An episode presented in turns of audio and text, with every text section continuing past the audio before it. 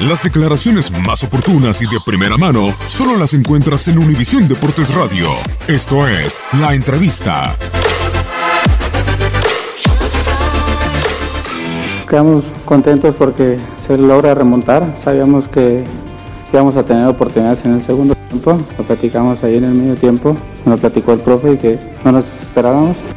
Que íbamos a, tener, íbamos a tener oportunidades. Gracias a Dios en el segundo tiempo se tuvo ahora que nos supieron concretar, en el segundo tuvimos ahí, fuimos contundentes, aún dejamos ir ahí otra, una que otra de fuimos para ampliar el marcador, pero se sacó una ventaja, la cual nos da para ir a jugar allá al tú por tú, no tirarnos atrás y el seguir proponiendo que es lo que ha hecho que este equipo de ocho años me un respeto tanto local como visitante. Sí, cayó muy rápido el gol ahí, este, pero no son cosas del fútbol, son cosas que pasan. Lo importante fue que nos supimos apoyar, así, ahora sí que somos humanos y cometemos errores, pero gracias a Dios Él te da oportunidades de, reivindicarte y ahí se nos dio para sacar la ventaja, ahí en el segundo tiempo.